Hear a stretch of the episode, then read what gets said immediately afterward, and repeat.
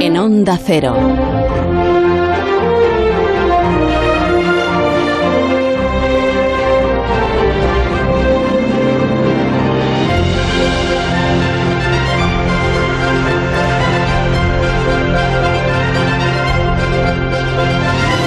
Ya saben que los martes hasta ahora pues tenemos un ratito de, ciencia, nos acercamos a la ciencia y hoy toca, a, porque es un, un martes sí, un martes no, Alberto Aparici. Alberto, muy buenos días.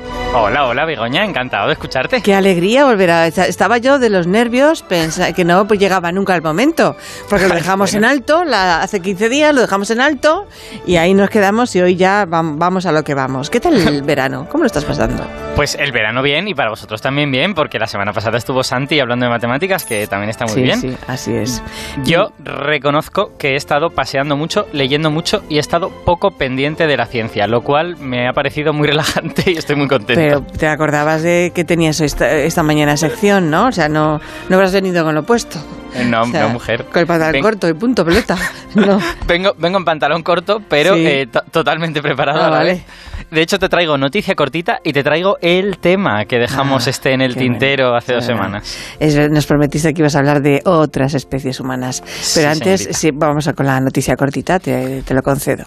Vamos con la noticia cortita porque yo creo que es una noticia muy interesante. La noticia es que felicitaciones a todos los ciudadanos de Corea del Sur y en especial a su agencia espacial porque han lanzado la primera misión más allá de la órbita baja. Los oyentes que les suene esto del espacio saben que casi todas las cosas que lanzamos están a no más de 500 kilómetros de altura y está la Estación Espacial Internacional, está el telescopio espacial Hubble y están muchos de los satélites que lanzamos. Ir más allá de eso es siempre más difícil y Corea pues ahora se adentra en el espacio de los mayores, entre comillas, con la misión Danuri que tampoco es que vaya a ir muy muy lejos, porque la misión va a la Luna y es básicamente un demostrador de que tienen suficiente control de la tecnología como para llegar hasta allí y preparar el terreno para misiones más ambiciosas. Aún así, bueno, Danuri lleva unos instrumentos científicos, va a estudiar la composición de la Luna, pero eso será cuando llegue porque va en una trayectoria muy lenta. Se acaba de lanzar hace unos días y llegará en diciembre.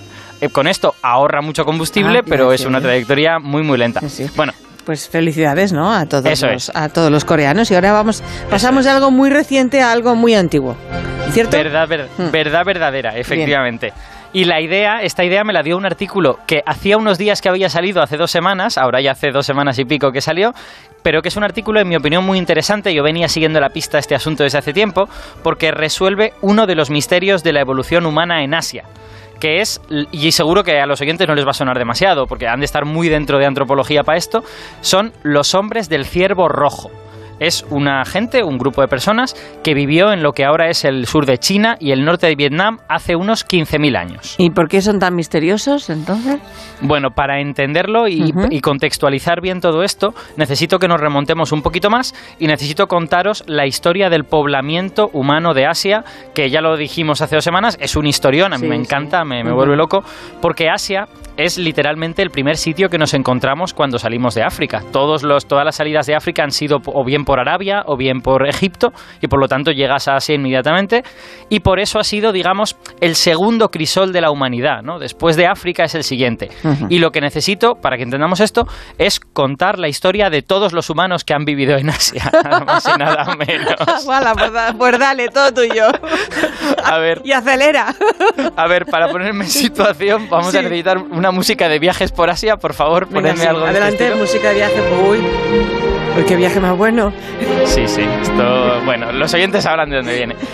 bueno, nuestra historia empieza hace dos millones de años.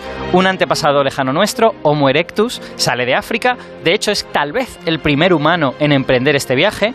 Y aunque su origen está en África, como el de todos los, eh, bueno, todos no, pero casi todos los homos, eh, se siente como en casa en Asia y encontramos restos suyos desde Georgia en el Cáucaso hasta China, hasta Indonesia. Y Homo erectus vive en Asia, atención, hasta hace 100.000 años. Y hace 100.000 años es ayer por la mañana. Es la especie humana más longeva, con dos millones de años de historia. Se pasa dos millones de años sobre este planeta, casi todos como habitante oficial del continente asiático. Y eh, eh, vamos a ver, Homo erectus es el primero, ¿no? ¿Y el segundo quién es? El segundo puede que le suene menos a la gente, pero es muy, muy importante. Es Homo heidelbergensis, un nombre un poco largo. Eh, esta buena gente, no sabemos muy bien cuándo sale de África, sale quizá hace un millón, quizá hace 500.000 años, y es muy importante este grupo porque hay un grupo de heidelbergensis que sube hacia el norte, suben al norte del Cáucaso, y de allí se van al oeste y se instalan en Europa y una vez instalados en Europa se convierten en los neandertales, que sí que nos suenan mucho. Claro, claro. Y, hay otro, grupo, hay otro grupo que en lugar de ir hacia el oeste, hacia Europa, van hacia el este y se instalan en Siberia. Y este grupo se convierte en una especie extremadamente misteriosa que llamamos los denisovanos por la cueva de Denisova, donde se encontraron sus restos, y de ellos solo conocemos un puñado de dientes y un par de huesecitos de la mano. Ajá. Pues Para el que vaya contando, tenemos en Asia dos dos linajes humanos. Exacto. Homo erectus en el sur y los denisovanos principalmente en Siberia. Entonces, hace unos 120.000 años ocurre un cambio, que es que un grupo de neandertales, que estaban en Europa plácidamente viviendo, deciden mudarse a Siberia cerca de sus primos denisovanos. Y ya tenemos tres linajes humanos en Asia. O sea, tres especies humanas, pero ninguna es el Homo sapiens, ¿no? Así es. ¿Cuánto llegamos nosotros? Pues nos llegamos un poquito después de esta migración de los neandertales, hace unos 70.000 años. Eh, es verdad que Homo sapiens llevaba mucho tiempo en África, desde hace 300.000 años hay Homo sapiens en África, pero le cuesta mucho salir de casa. Hay como un par de intentos fallidos que a lo mejor llegan a Israel o a Siria, pero no más de eso, y el salto de verdad lo damos hace 70.000 años. Y como no, el primer sitio que se encuentran es Asia, este continente eterno en el espacio y en el tiempo, ¿no? Eh, no estamos seguros de cuánta gente quedaba en Asia cuando llegan nuestros antepasados, los Homo sapiens. Es seguro que, nos, que, se, que se encuentran con grupos de neandertales, pero es posible que denisovanos y erectus se hubieran extinguido ya cuando llegan los sapiens. Y ahora es cuando llegan estos hombres del ciervo rojo. Pues todavía no? Pues todavía no, porque aún es más complicado. Sí. aún es más complicado. En el momento en que nosotros estábamos saliendo de África, aparecen unos restos en las islas del este de Asia de dos especies humanas súper misteriosas y muy raras. Una le va a sonar a la gente, es el hombre de Flores, el hombre de la isla de Flores en Indonesia, que se le llamó el Hobbit, que es muy pequeñito. Y luego está el hombre de Luzón, que está en Filipinas y que también es muy pequeñito. Ambos son dos especies pigmeas de humanos. Y bueno, estas especies nadie sabe de dónde han salido. Puede que sean versiones isleñas de Homo erectus, que se va a las islas y allí se hace pequeñito, o a lo mejor incluso son anteriores a Homo erectus y, y, no han crecido todavía lo suficiente. No, bueno, tienen algunas características que recuerdan a Homo habilis, que es el anterior a Homo erectus, así que quizá llevaban dos millones de años viviendo en esas islas. No tenemos ni idea, la verdad. Y creemos que ambos habían desaparecido hace 60.000 años, que es cuando los sapiens llegamos a esa zona. Así que, eh, Begoña, contemos cuántas especies humanas tenemos pues a ver, una, dos, tres, cuatro, eh, eh, cinco, seis, seis, ¿no? Y seis. Seis, seis, madre mía. ¿Y, ¿Y los del ciervo rojo para cuándo? Bueno, para ahora, ya llegamos. Ahora sí que, ahora sí que de verdad. Pero lo, lo, que nos gustaría saber es dónde encajan en todo esto, ¿no? Fíjate que estamos, tenemos una especie de mosaico de muchísimas especies humanas, algunas muy antiguas, otras mucho más modernas, y en todo este mogollón aparecen en el año 2008, o mejor dicho, reaparecen unos restos que se habían eh, recogido unas décadas antes eh, y que quedaban en un cajón y vienen de una cueva del sur de China una cueva en la que hay muchos restos de ciervos, ciervos aparentemente cocinados por humanos, y de ahí el nombre que reciben, los hombres del ciervo rojo. Y parecen tener como entre 18.000 y 14.000 años, lo cual es muy reciente, es el final de, la del último periodo glacial. Es como esta mañana a la hora del café. En términos, pero en términos sí, así es, claro. En términos de evolución es esta mañana a la hora del café. Entonces, estos restos que son muy recientes y que por lo tanto deberían ser de Homo sapiens, porque ya se han extinguido hasta los neandertales, en ese momento, ¿Sí? pues resulta que los analizas y que parecen mucho más antiguos. ¿Qué me dices? Resulta que, que los huesos son muy gruesos, como los de las especies arcaicas de Homo. La cara es plana, como la nuestra, ah, no es, no es de estas con un mentón muy, muy salido, pero tienen arcos muy pronunciados sobre los ojos, lo cual también es algo arcaico. Y los mofletes no se parecen en nada a los de Homo sapiens. Entonces los arqueólogos ven esto en el año 2008 y dicen, bueno, ¿Es que acaso estos restos del hombre del ciervo rojo son de otra especie? ¿Fueron los últimos supervivientes de un linaje que estaba desapareciendo en la bruma de los tiempos?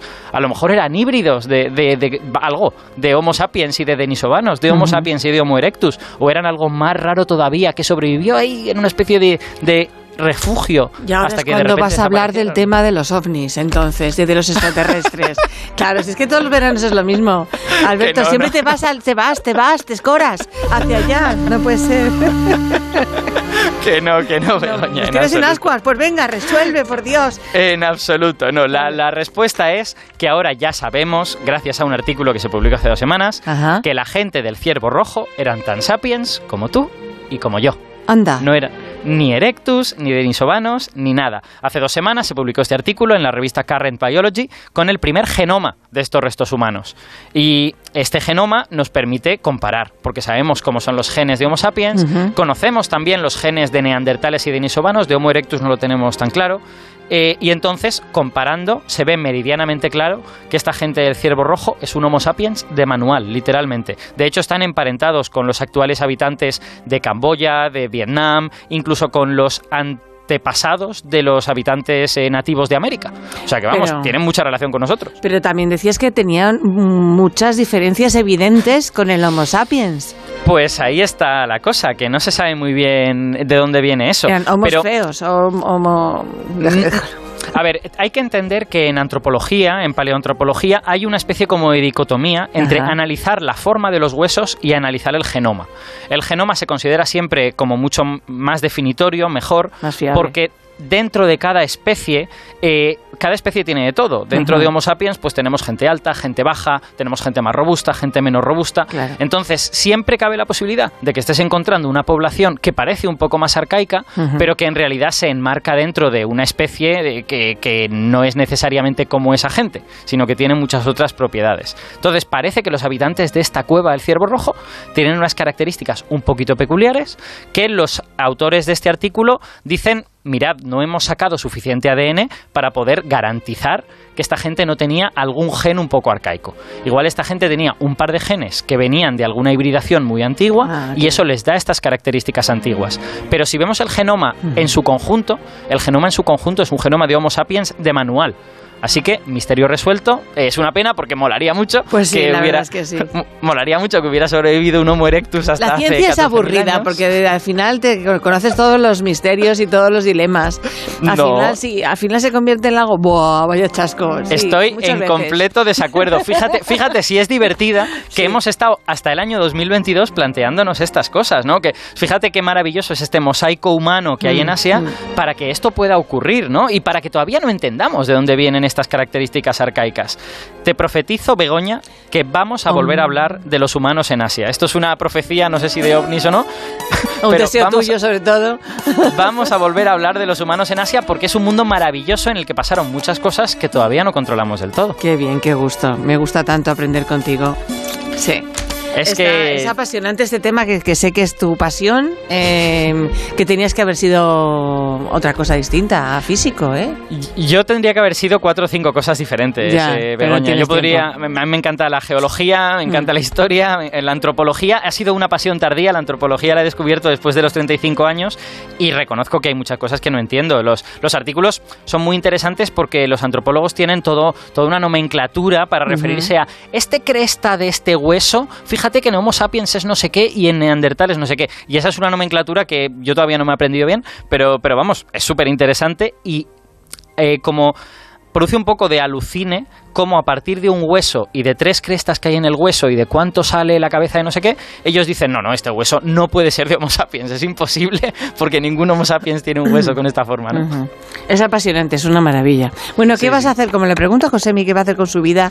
¿Tú qué vas a hacer con estos pedazos de 15 días que tienes por delante? De, Pues de- de- mira. de- de asueto, de vagancia absoluta. Pues me voy, me voy a ir a Castellón, a mi Ah. ciudad, a, a disfrutar de mi ciudad. Me voy a mirar de vez en cuando Nature y Science para tener algo que contar dentro de dos semanas y a ver qué pasa, porque en agosto se siguen publicando cosas, así que vamos, vamos a tener algo seguro. ¿Sabes que está allí en el Val? Está nuestro compañero Fran Contreras. ¿Tú conoces Sí. esa zona, la de Val? He estado un par de veces porque tiene unas cuevas muy famosas. Claro, súper chulas. tiene un río navegable subterráneo. ¿Y has es- estado en el kayak allí dándole al- a la navegación? Lo que pasa es que hace muchos años, yo creo que tenía como 15 años cuando, cuando fui allí. Ya no te acuerdas, es un pipiolo. es un Me- pipiolo. Me acuerdo de que había focos en el agua y que yo decía, pero ¿por qué el agua brilla? Porque si no, no se ve, hombre de Dios, que es una cueva, está a curas.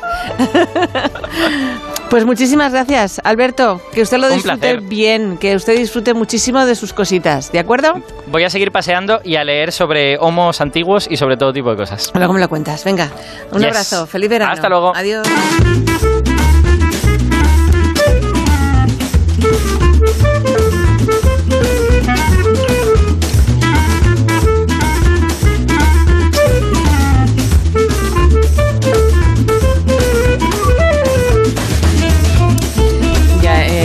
Tenía, tenía, pero es que claro, me ha dicho, despídeme un poquito antes que tengo cita con, que tengo que ir a un sitio. Y digo, vale, pero eh, Irene Ramírez, es decir, que tenga término y podía haber puesto un disco, entiéndeme. Ya, bueno, pero es que, Begoña, es que tenía que venir aquí porque no sabes lo que me ha pasado. ¿Qué te ha pasado? Es que eh, Alberto Aparici se ha olvidado de decir una cosa súper importante, que he descubierto yo gracias a los conocimientos de mi curso de Entiende a tu hijo. O sea, tengo un bombazo científico. ¿Bombazo? Un bombazo científico. Es que así hablamos entre científicos, ¿sabes? Cuando descubrimos cosas.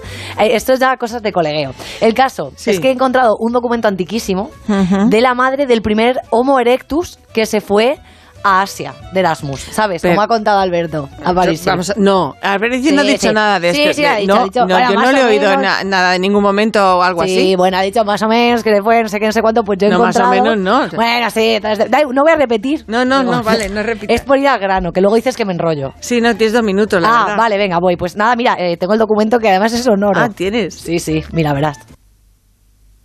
Dale. Era para atención. Ah, va, Claro, métete un montón. Por favor. Esto es serio, ¿eh? Sí, sí, sí. Me callo, venga, me callo. nos centramos. Mm. Venga, vamos allá.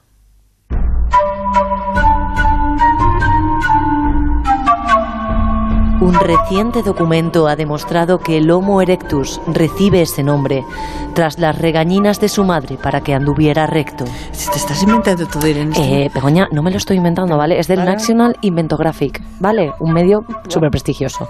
Sigo, si me dejas, ¿vale? Gracias, venga. A este descubrimiento se ha llegado, gracias a este descubrimiento se ha llegado a conocer más la figura de la Mater non sedens, que recibe su nombre por haber estado durante milenios sin sentarse en todo el día. La Mater non sedens, además de proveer alimentos y protección a la familia, tenía una intensa relación con los elementos y todo apunta a que podría estar relacionada con el milenario don de la adivinación. Según las escenas dibujadas en las últimas pinturas rupestres que se han encontrado, se observa claramente a un pequeño homínido hablando con la Mater. Mater, he perdido a mi piedra buena de cazar. Y la Mater respondiendo, a que yo voy, Homo, a que voy yo, Homo, y la encuentro. Como la encuentre Homo, te voy a dar una leche de mamut que te voy a dejar erectus. Y efectivamente, así era. Ya está bien, yo ir en esto, ya está bien. Pero es que... Pero, pero Begoña, ¿qué? Es que no, no me has dejado a mí terminar, porque yo ahora mismo... es que no es cierto todo esto que estás contando. Sí, sí, a ver, cierto, cierto, que es cierto realmente, ¿no? Si quieres un día es que también soy filósofa. Mira, las, las horarias son ciertas, de Ya, las doce y verdad, media, de las once y media en Canarias. Bueno, luego te Ala, cuento, fuera te mañana cuento más, más. Sí, mañana más. Mañana Sin ti, vale. pero ya más con los oyentes. Sigan en compañía de Onda Cero.